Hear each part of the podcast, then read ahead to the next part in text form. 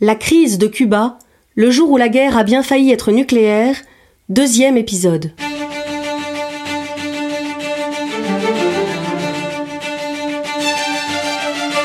Le souffle de l'histoire. Vous écoutez Le souffle de l'histoire, Armel Joubert des Ouches. Des missiles sans doute armés sont déjà installés sur l'île de Cuba. Pendant que des sous-marins continuent à se diriger vers l'île, Castro pousse les soviétiques à lancer une première attaque préventive contre les États-Unis.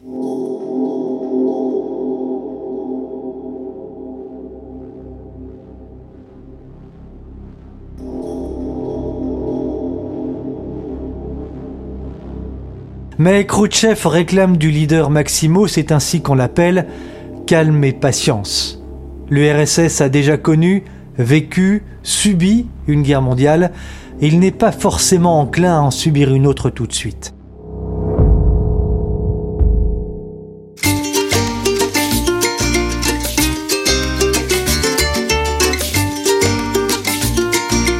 Le souffle de l'histoire. Quelle est donc cette île qui fait, en ce début des années 60, l'objet de tant de discussions, de conflits, de combats, de controverses? Cuba, c'est une île de 1200 km de long, elle est la plus grande île des Caraïbes. Elle est d'abord espagnole, mais ses envies de liberté la mettent en conflit avec l'Espagne. Elle passe sous administration américaine avant de devenir un État indépendant en 1902. Dès lors, des régimes durs se succèdent. Celui du dictateur Batista, il a passé sept années au pouvoir après avoir été président de la République en 1940. Puis, de nombreux troubles amènent ensuite, à la faveur d'un nouveau coup d'État, le bien connu Fidel Castro.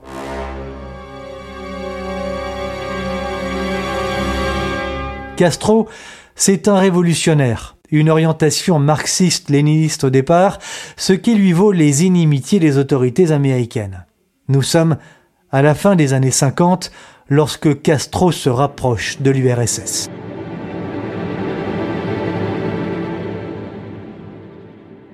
Le révolutionnaire joue-t-il un double jeu? Car étonnamment, il rassure Washington et déclare qu'il souhaite entretenir de bonnes relations avec ses voisins américains.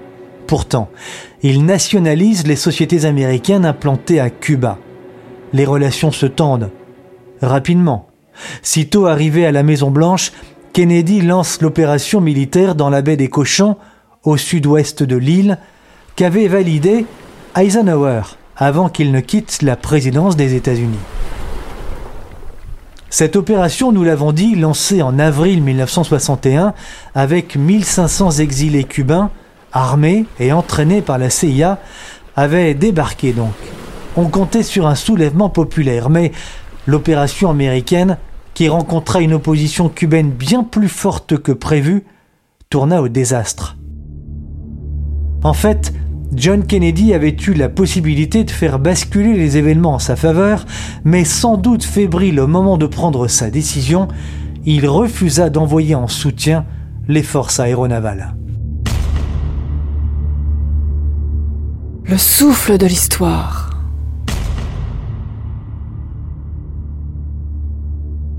Les Américains, fermement décidés à se débarrasser du régime communiste installé à leur porte, vont tenter de lancer une opération, une seconde opération.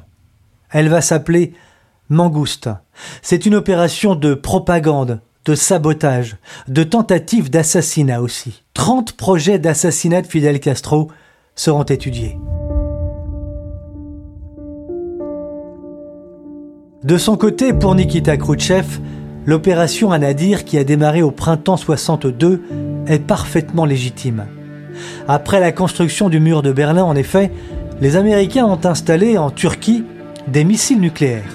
Ils sont pointés sur Moscou. Une menace intolérable pour le patron du Kremlin. À la menace, pense-t-il, il est nécessaire et impératif de répondre par une autre menace.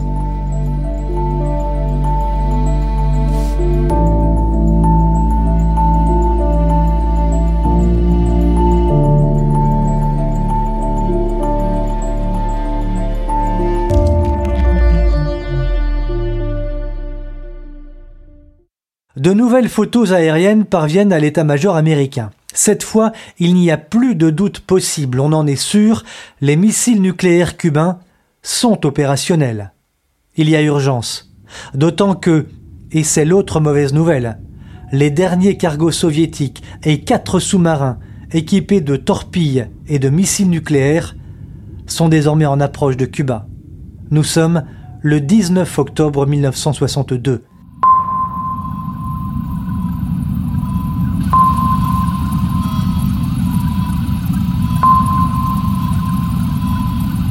En attendant, la peur s'installe. Kennedy est inquiet. Une frappe nucléaire sur Los Angeles et Washington pourrait tuer 80 millions de personnes. Que faire? La décision que prennent alors les Américains est audacieuse, mais risquée. Il y a urgence, en tout cas. Il y a urgence à tenter quelque chose. Un blocus est décidé. Le blocus de l'île. Le 22 octobre 1962, Kennedy décide de s'adresser à la population américaine. Le discours qui a été soigneusement préparé est retransmis à la télévision. En voici quelques extraits. This government, as promised, has maintained the closest surveillance of the Soviet military buildup on the island of Cuba. Fidèle à sa promesse, le gouvernement a continué de surveiller de très près les préparatifs militaires soviétiques à Cuba. Au cours de la dernière semaine, nous avons eu des preuves incontestables de la construction de plusieurs bases de fusées dans cette île opprimée. Ces sites de lancement ne peuvent avoir qu'un but, la construction d'un potentiel nucléaire dirigé contre l'hémisphère occidental. Les caractéristiques de ces nouvelles rampes de lancement pour missiles se rapportent à deux types d'installations distincts. Plusieurs de ces bases sont dotées de missiles balistiques de portée moyenne, capable de transporter une tête atomique à quelques 2000 km. Ce qui signifie que chacune de ces fusées peut atteindre Washington, le canal de Panama, Cap Canaveral, Mexico ou toute autre ville située dans le sud-est des États-Unis, en Amérique centrale ou dans la région des Caraïbes. Toute fusée nucléaire lancée à partir de Cuba contre l'une quelconque des nations de l'hémisphère occidental sera considérée comme l'équivalent d'une attaque soviétique contre les États-Unis, attaque qui entraînerait des représailles massives contre l'Union soviétique. Je fais appel à M. Khrouchtchev afin qu'il mette fin à cette menace clandestine, irresponsable et provocatrice à la paix du monde et au maintien de relations stables entre nos deux nations. Je lui demande d'abandonner cette politique de domination mondiale et de participer à un effort historique en vue de mettre fin à une périlleuse course aux armements et de transformer l'histoire de l'homme.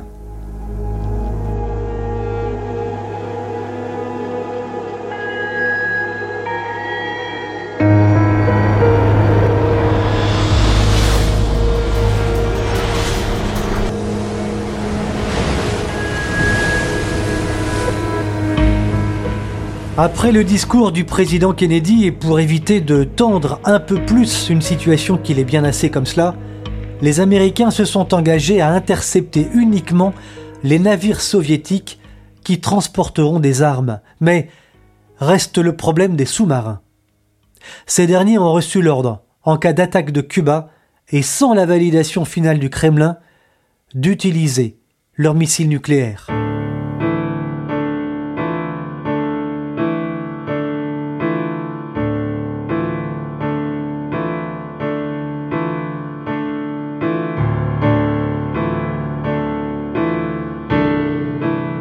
La force navale américaine est sur le pied de guerre au large des Caraïbes. Il y a notamment un porte-avions de la classe Essex, mais les cargos soviétiques, eux, ne ralentissent pas leur course, ils avancent. Les minutes, les heures qui passent sont longues, elles sont interminables.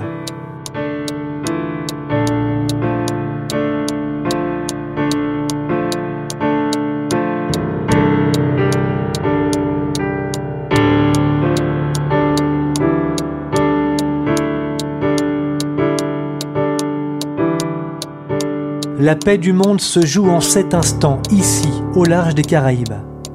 Kennedy et son état-major se sont repliés dans un bunker antinucléaire.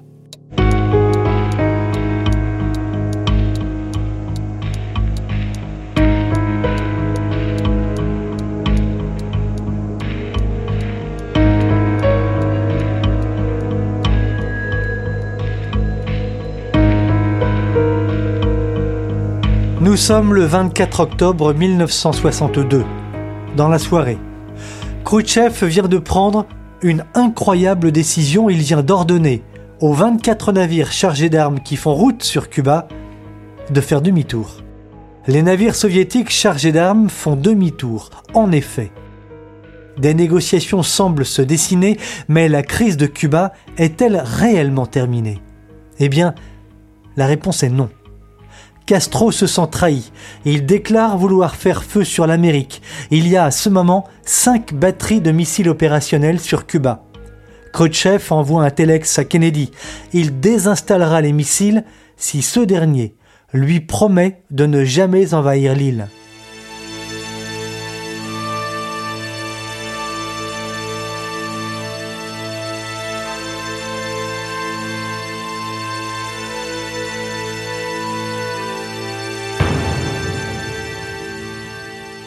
À cet instant, il y a trois incidents particulièrement graves sur le point de tout faire capoter. Nous sommes à deux doigts de la guerre nucléaire.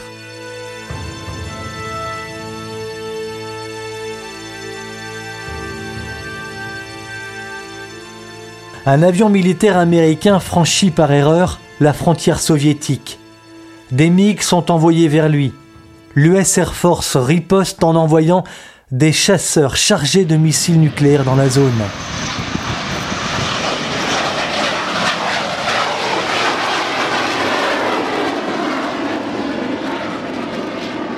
Un miracle va se produire.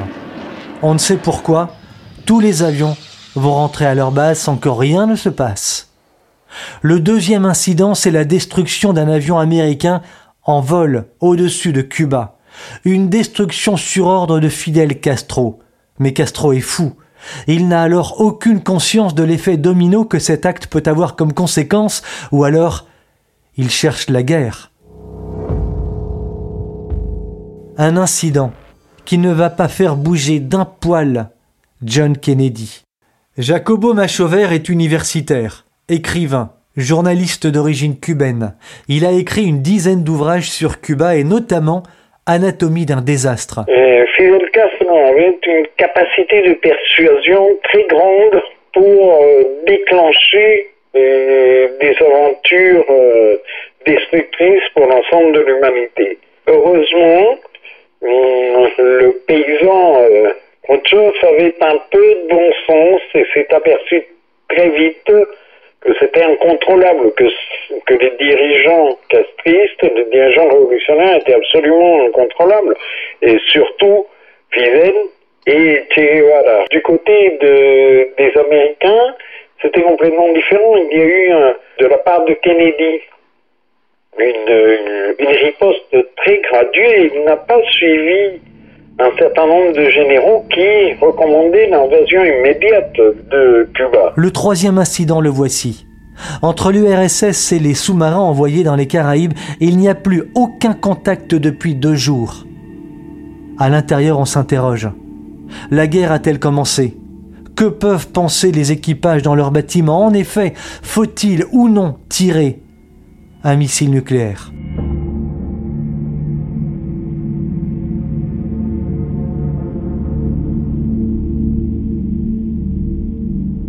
Les bâtiments de guerre soviétiques vont refaire surface à court de batterie.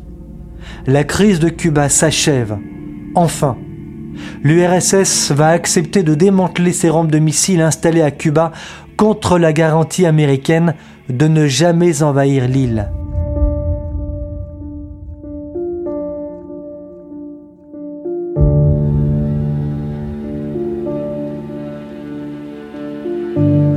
Quelque temps après, Khrouchtchev est destitué. John Kennedy, quant à lui, est assassiné l'année suivante. 60 ans plus tard, nous sommes en 2022. 60 ans après ces faits, on apprend que le patron de la Russie, Vladimir Poutine, vient d'activer sa dissuasion nucléaire. Le souffle de l'histoire, Romain Clément, Armel Joubert Desouches. Merci à Benoît Aptet qui a accepté de nous prêter sa voix pour la réalisation de cet épisode. Nous voulons remercier également l'écrivain Jacobo Machover. Merci à lui de nous avoir apporté son témoignage. À très bientôt pour une nouvelle émission dans Le souffle de l'histoire.